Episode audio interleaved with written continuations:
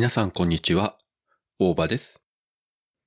10月24日日曜日の夜7時から BS12 で劇場版パトレーバーの一作目が放送されました。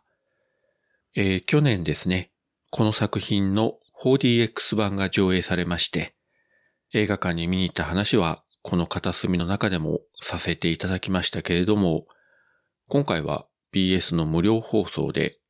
まあ BS アンテナがあれば、誰でも無料で見ることができるということで視聴いたしました。日曜の夜7時という非常にいい時間帯でですね、サクサクっと食事をしてお風呂に入って、まあ2時間のんびりと見たわけなんですが、まあ改めて見て、やっぱり傑作ですよね、これ。1989年公開なんですけれども、いわゆるコンピューターウイルスを使った、多分世界でも初めてそれを取り上げた映画じゃないかと思うんですけれども、普通に OS とかバグとかそういった単語が出てくるわけですよね。で、今見れば全然普通なんですけれども、89年と言ったら、まあ一般家庭でパソコン持ってる方っていうのはよほどのマニアしかいない時期で、一般的にはですね、マイクロソフトの Windows 95が出てから一気に広がっていったという記憶があるんですけれども、その6年前ですからね。まあ、ちなみに自分は社会人4年目だったんですけれども、当時の職場でもまだようやくワープロが普及し始めた。まあ、当時あったワープロってルポとか書院とか文豪とかですね。それがようやく職場に何台か入ってきたと。